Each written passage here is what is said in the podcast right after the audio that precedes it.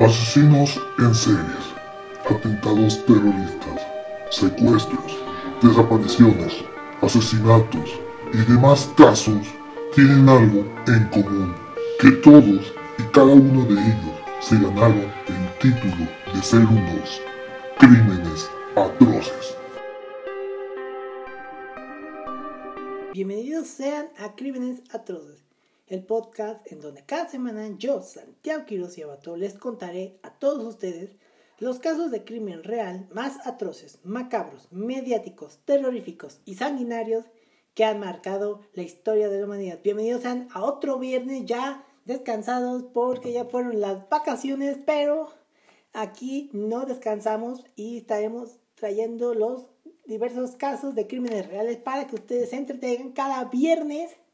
Cada viernes y estoy muy feliz porque apenas suba este episodio, ya ese día será, el día siguiente será mi cumpleaños, yo cumplo en abril 15. Y bueno, perdonen si suena, si de casualidad, si en ocasiones suenan, escuchan como un porque ahorita yo estoy sufriendo de malestares estomacales horribles, pero eso no me va a detener para hacer, hacer esto y bueno, quiero aprovecharles que también ya está, no está disponible todavía el capítulo 6, pero sí ya está el, el hecho de que vamos a hacer, de que ya está escrito el, el guion, o sea, la investigación y todo. Ya eso ya, pero ya el episodio 6 se subirá tal cual el día, el siguiente viernes, que es viernes 21. Y bueno, vamos a empezar con esto. Si de repente siente que me está dando unos retortijones por malestar estomacal horrible, es que en sí las vacaciones van... O sea, uno descansa, pero la comida es horrible. Bueno, empecemos con el episodio número 5, que les traigo un caso muy interesante. Y ahí va. La industria del cine en Estados Unidos a menudo utiliza armas reales para la filmación de películas. Esto ha ocasionado diversos accidentes que acaban con la muerte de una o varias personas en el set. Tal fue un caso que ocurrió en 1993 y la víctima fue el hijo de una de las mayores leyendas de las artes marciales, marciales y, fue y él fue asesinado en medio del rodaje de una película y la, causa de, y la causa de que pudo haber sucedido sigue sin saberse hasta nuestros días. Así que prepárense que hoy les contaré el famoso caso del asesinato de Brandon Lee. Quienes son, quienes, digo, tengo público, público más, más alto y si saben quién es Brandon Lee porque crecieron en los 90, pues Brandon era prácticamente el hijo de Bruce Lee, obviamente por el apellido, y pues, espérense, ahí está. Perdón por esa interrupción, pero es que ya me estaba haciendo calor, así que abrí la ventana del estudio bueno. Eh, pues obviamente, vamos, antes de comentar del caso y de qué pudo pasar, aquí va un breve resumen de qué fue la vida de Brandon Lee. Brandon Bruce Lee nació el 1 de febrero de 1965 en Oakland, California, Estados Unidos. Era hijo de Linda Emer Embry y Bruce Lee. Bruce, quien fue el famoso actor de cine y maestro de artes marciales. Que como dato curioso, cuando Brandon nació, Brandon tenía tan solo tres meses de que él había nacido, su padre, Bruce, empezó a grabar, comenzó a grabar la serie de televisión, la serie de televisión de Green Hornet. Hacía el papel de Cato. Quienes hayan visto quienes hayan visto, o sea, todo esto voy a referirme a la película de, de White Upon Time in Hollywood, la película de, de Tarantino. ¿Recuerdan la escena en la que está este Brad Pitt peleándose contra alguien que está haciendo a, a, Bruce? Pues obviamente en ese momento estaba filmando la serie del Avispón Verde o, o de Green Hornet, como se llama. Bueno, desde muy pequeño, Brandon estaba muy unido a su padre. Tanto que Bruce le enseñó algunas de sus técnicas de artes marciales y cuando Brandon tenía cuatro años de edad, aprendió todo lo que le enseñó su padre. Esto está muy interesante. O sea, algo que le serviría a Brandon en su vida como actor. En 1971, la familia Lee viajó a Hong Kong debido a un nuevo proyecto cinematográfico de Bruce llamada Enter the Dragon, o Operación Dragón en inglés, la cual sería la última película de, Bruce ya que fallecería en 1973 de manera misteriosa. Que si a algunos les gustaría que hiciéramos la historia, la, la, contará el caso de la misteriosa muerte de Bruce Lee. Estaré muy interesante porque tiene mucho que ver. De hecho, este caso está muy ligado por una supuesta maldición. Una supuesta maldición que tiene el linaje de los Lee. Ah, una algo muy extraño que tuve que investigar, pero bueno, eso ya será en otro momento. Ya podría, ya si quieren que cuente la historia de lo de Bruce, pues estaría bien.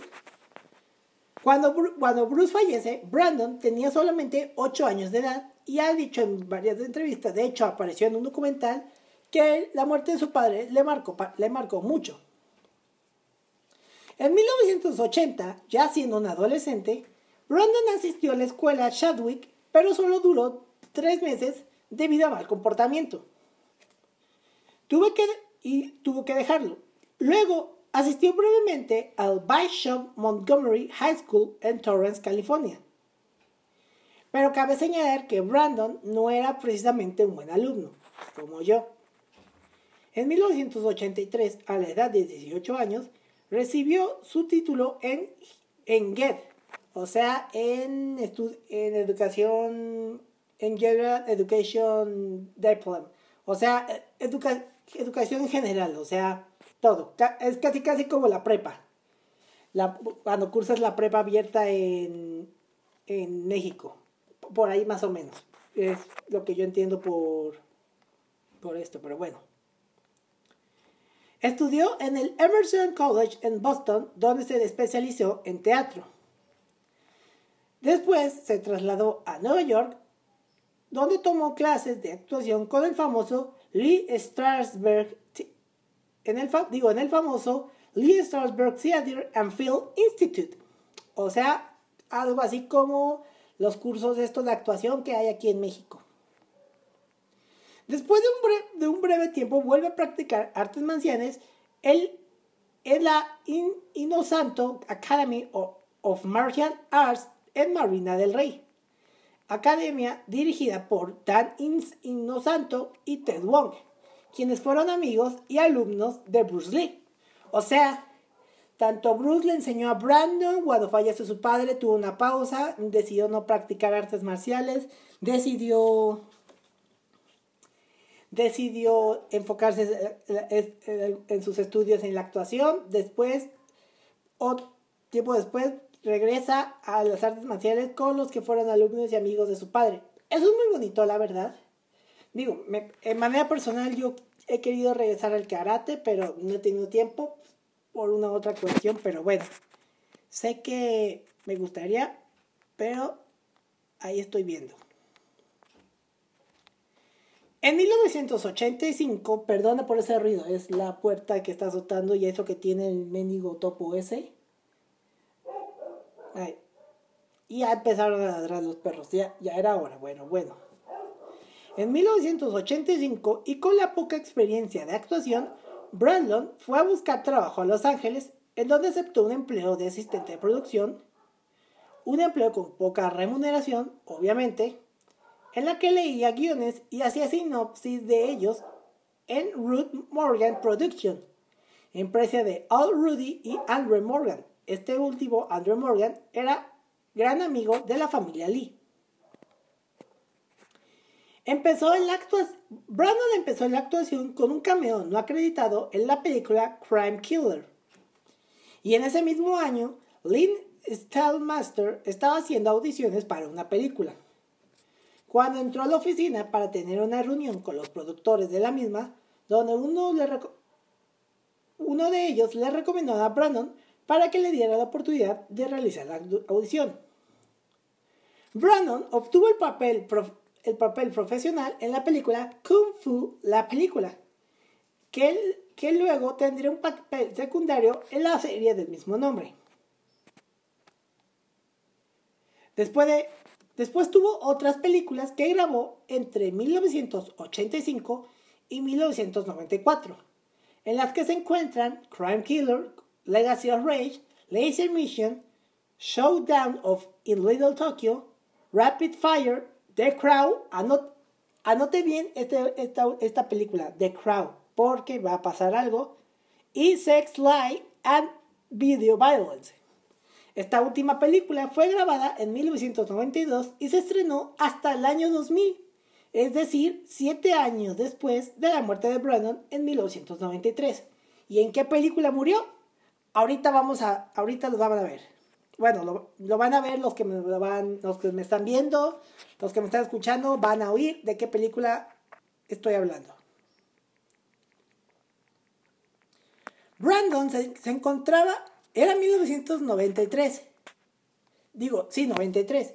Y Brandon se encontraba grabando la que sería su última película conocida como The Crow o The Crow o El Cuervo en español. En los antiguos estudios Car Carol, Carol, ahora conocidos como EUE, EUE Screen Game Studio en Wellington, Carolina del Norte. Antes de que se grabara la, la fatídica escena, una fatídica escena, Brandon se había colocado una bolsa de sangre falsa debajo de la ropa y muy cerca de su abdomen, y que él mismo haría estallar al detonar el, arma. Es decir, es una técnica muy antigua que se, que se utiliza en, en películas en la que te pones una bolsa falsa. Bueno, no solamente se hace en películas, se hace en filmaciones de series o, en, o incluso en obras de teatro. Y luego utiliza una bala, obviamente que no tiene balística, bueno, más bien que no tiene en sí la, munición, o sea, la metralla, pero luego hay casos de los que se les olvida y pasan cosas distintas. Ahorita van a saber en qué otros casos pasó algo similar. La, escena en cuestión mostraba al personaje principal de Lee en la, que entraba a su departamento y descubre a su prometida siendo golpeada y, y violada por unos matones. Además de que el personaje era recibido por una lluvia de balas. Quienes hayan visto esa película, porque quienes hayan visto la película, saben de qué se estoy hablando. Y si no, pues les, pues les recomiendo El Cuervo.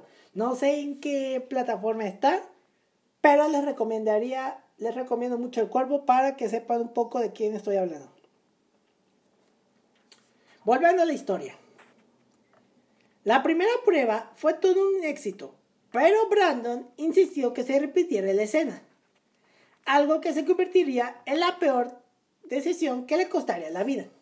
O sea, la primera vez se hizo bien, todo genial, pero, perdón, pero Brandon dijo, no, vamos a hacerlo de nuevo porque siento que lo puedo mejorar. Algo que, mm, por así decirlo, estaba muy idiota, estaba muy idiota, digo, tendría, en ese, en ese tiempo tendría como ya 30, 20, algo, o sea, hay, hay, gente que no mira las consecuencias a esas, a esas épocas. Bueno. Antes de la toma fatídica, se había rodado un primer plano del revólver Smith Wesson modelo, modelo 629, 629 de calibre 11 milímetros que era utilizado por el personal por Fanboy, que era el personaje que, era, personaje que era interpretado por el actor Michael Massey, que se mostraba cargado. Normalmente para esos primeros planos se, usa, se usaban cartuchos inertes sin pólvora ni fulminante. No obstante, por la falta de presupuesto se adquirieron cartuchos reales. Ojo, por falta de presupuesto o por la mayor hueva del mundo, porque siempre nomás por ahorrarse unos cuantos centavos utilizan cartuchos reales y luego pasan accidentes terribles. Es como el que pasó en 2021 con Alec Baldwin. No sé si se acuerdan, ya hablaré de Alec, Baldwin en otro momento, pero bueno, continuando con la historia. Los expertos, y para los que me están viendo saben que hice esto de comillas, para los que no voy a decir la misma frase diciendo entre comillas. Los expertos, entre comillas, en armas de fuego que trabajaban en la producción decidieron desmontar ellos mismos las balas para causar un efecto de explosión ante las cámaras. Y todo por ahorrar dinero. Tras algunos días de probar y desarmar algunos cartuchos intactos, al igual que los cartuchos inertes con los cartuchos de fogueo, que son, muy, que son, como, los, que son como cartuchos comunes y corrientes, teniendo todos los elementos naturales como la pólvora y el fulminante, pero no el proyectil, permitiendo que así el arma disparada no cause ningún riesgo real. Ay, cosita, algo que pues obviamente no pasó y terminó por matar a alguien. Grabando la escena del disparo, Brandon entró por la puerta y recibió un disparo accidental de una bala .44 Magnum por parte del arma disparada por Michael Marcy, Massey, a una distancia de entre 3.6 y 4.5 metros, es decir, entre unos 12 y 15 pies, y el dispacho, disparo perdón, de un cartucho de fogueo y los gases le el disparo hicieron que la vara anteriormente, que se había quedado atrapada en el cañón, saliera con la misma fuerza de un arma cargada con un cartucho de verdad, que impactó en el abdomen del actor y acto después cayó al suelo y resultó herido mortalmente. Aquí hay algo muy curioso, todos pensaron que lo había hecho tan bien que hasta se lo creyeron lo de la producción y el reparto.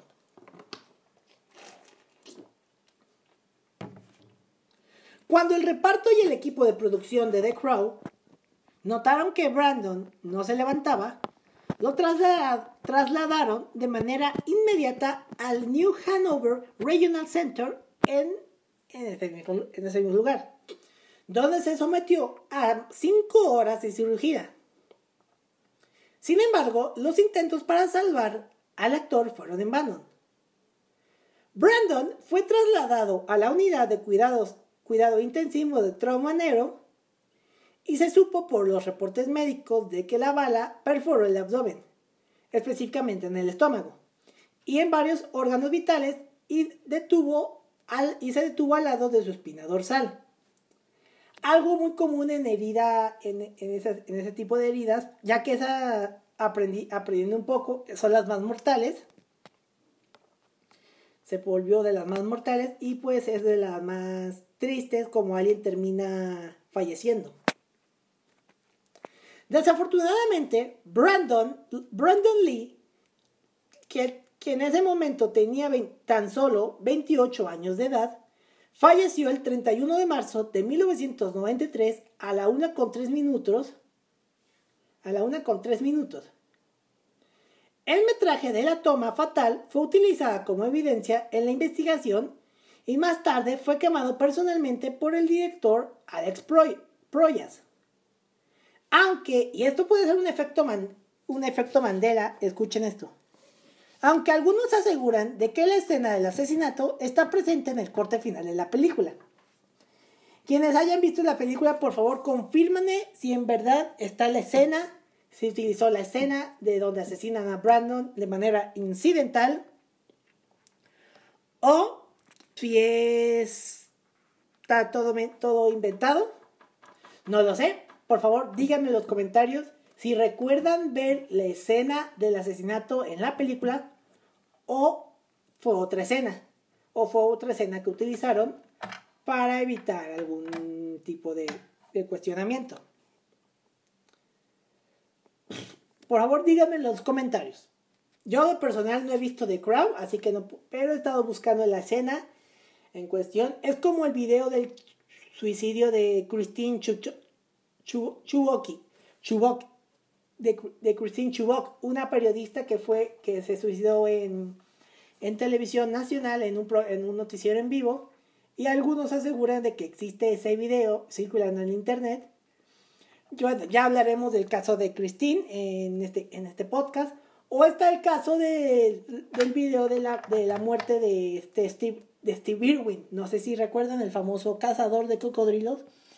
Que, que algunos aseguran que existe el video de, este Irwin siendo asesinado por una raya. Aunque algunos dicen que solamente la copia la tiene la, esposa. La esposa y la viuda de, Steve Irwin. No sé si Ay, perdón, es que moví un cable y se, se, cayó, se cayó esto. Pero bueno, algunos piensan que sí existe el video de donde, donde está Steve Irwin, donde a Steve Irwin lo mata la raya. Pero eso sería un efecto Mandela. Ya si quieren que hable del caso de Steve Irwin, pues estaría, estaría emocionante, la verdad. Bueno, Michael Massey, quien interpretaba Fun, Funboy en la película The Crow, se volvió famoso no solo por formar parte de la película, sino por ser el asesino incidental de Brandon. En una entrevista dada en 2005, en el 2005 comentó de que jamás vio la película por el hecho, además de que, además de retirarse para tomar, retirarse por tan solo un año de la actuación, y, en, y según sus palabras dijo, creo que, creo que uno nunca puede recuperarse de algo así.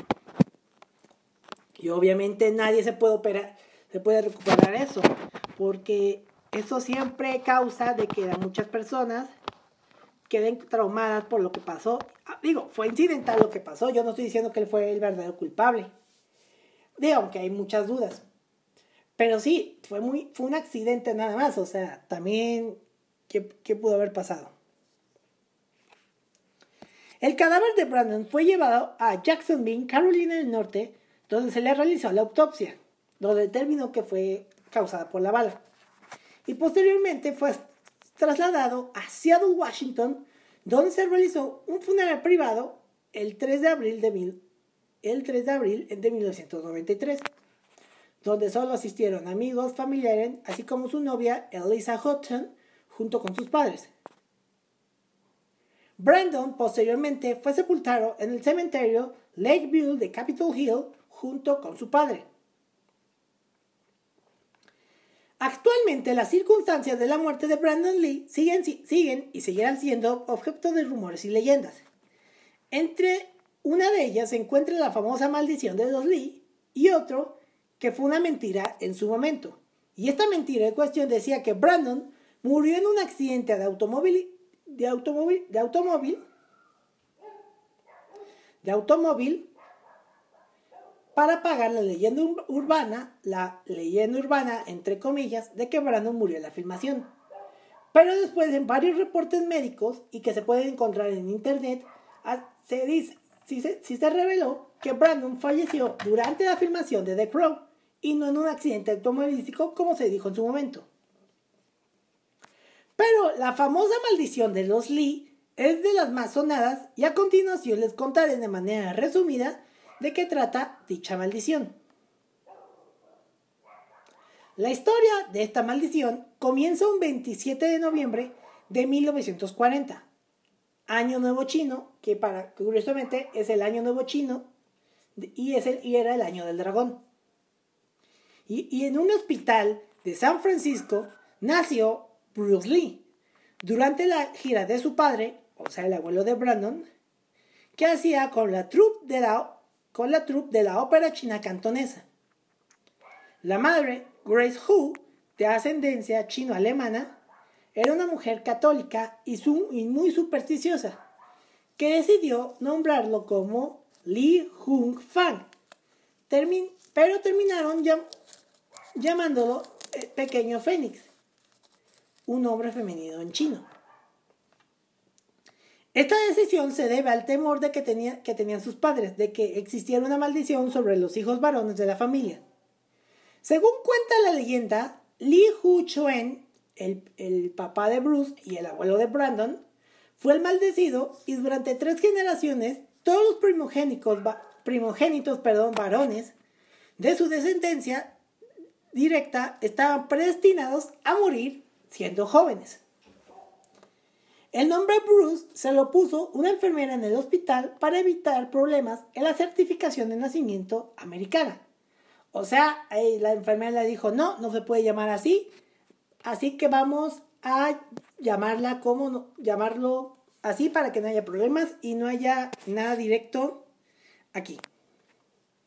Esto puede ser real, ya que como mencioné en la historia de Brandon, su padre falleció de manera misteriosa en 1973 el reporte oficial decía que Bruce falleció debido a un edema cerebral la cual no se ha dicho que lo provocó, aunque otros aseguran de que fue asesinado por un grupo de maestros de artes marciales. Esto debido a que Bruce revelara ciertos secretos de artes marciales, algo que no, que no debió de hacer. Pero, leyendo o no, no sabremos, no sabremos. Pero con más preguntas que respuestas, la muerte de Brandon Lee es una de las más trágicas y demuestra que la industria del cine no, deja su avaricia a un lado y por ahorrar unos cuantos centavos deciden usar armas y municiones reales, pero por algún error o por simple y sencillamente al, alarmero, armero le dio toda la hueva del mundo. Hueva es flojera aquí en México, no sé de qué no sé cómo le dicen a la, a la hueva allá en sus países. Toda la hueva del mundo no haga bien su trabajo y hace que este tipo de accidentes ocurran tal como ocurrieron en otros casos. Uno que involucró al actor John Eric Hetsu, quien en 1994, después de poner su arma en la cabeza y disparó y se disparó en el set de Cover Up Golden Opportunity. O el caso más reciente, el de la el caso más, actual que se, suscitó en el año 2021 que involucró, involucró, involucró, a Alec Baldwin, que disparó un arma de utilería y mató a la directora de fotografía en el set de Rust. Como ya mencioné, y ya voy a decir más aclaro, en si quieren que haga algo de Headzoom o de Baldwin, para explicar más o menos, quise encontrar más incidentes, pero no existen más incidentes con, arma, con armas en los sets porque por alguna extraña razón Hollywood no quiere que, diga esos casos para que no pierda su credibilidad. Pero ¿qué se puede esperar de Hollywood? O sea, una industria en la que ha tenido más grandes actores que luego despiden o tienen actores que luego fallecen o quieren lucir como un accidente y no como algo, lo quieren lucir como una tragedia y no como un accidente para evitarse problemas después. O que incluso creó al famoso, al famoso productor y depredador sexual Harvey Weinstein. Quien, prepárense porque ya estoy prepar que ya porque ya estoy preparando el episodio sobre Harvey Weinstein, que es para mí el episodio que más, con más ansias que tengo para contárselos a ustedes. Bueno, pero a pesar de todo, Hollywood sigue haciendo de las suyas y sigue utilizando este método para seguir enriqueciéndose a costa de la vida de, todos en cualquier set de filmación. Y esta fue la historia del caso del asesinato de Brandon Lee y espero que les haya gustado mucho. Ya sé que me faltó mucha información porque no cubrimos la hora. Quise cubrirlo con más información de otros incidentes con armas de fuego en set, pero no encontré los suficientes, por así decirlo, porque por alguna extraña razón no hay tanta información sobre eso. Pero bueno, espero que lo que haya dicho sea de su agrado y espero que les haya gustado mucho el episodio. Perdón que haya estado haciendo cara. Bueno, para los que me están viendo, perdón que estuve haciendo caras como de. Pero es que ya saben, el dolor estomacal es horrible. Y pues, salud. Y espero que hayan disfrutado mucho el episodio. Mucho el episodio. Y espero que se la hayan pasado bien en sus vacaciones. Yo también quise descansar un rato de vacaciones. De hecho, quise grabar este episodio justo antes de salir de vacaciones. Pero no pude por alguna otra cuestión. Pero también no, yo no descanso y la información no descansa tampoco. Y recuerden que me pueden seguir en todas las redes, me pueden seguir este podcast en todos lados, ya sea en Spotify, en Apple Podcast y en YouTube pueden encontrar como Crímenes Atroces en, esos lados. Si pueden hacerlo más en YouTube, que sé que a lo mejor no vayan a ver los, vayan a ver los episodios, o sea, de video, o sea, viéndome la jeta pero me sirve mucho para poder empezar a monetizar ya y espero también monetizar en Spotify.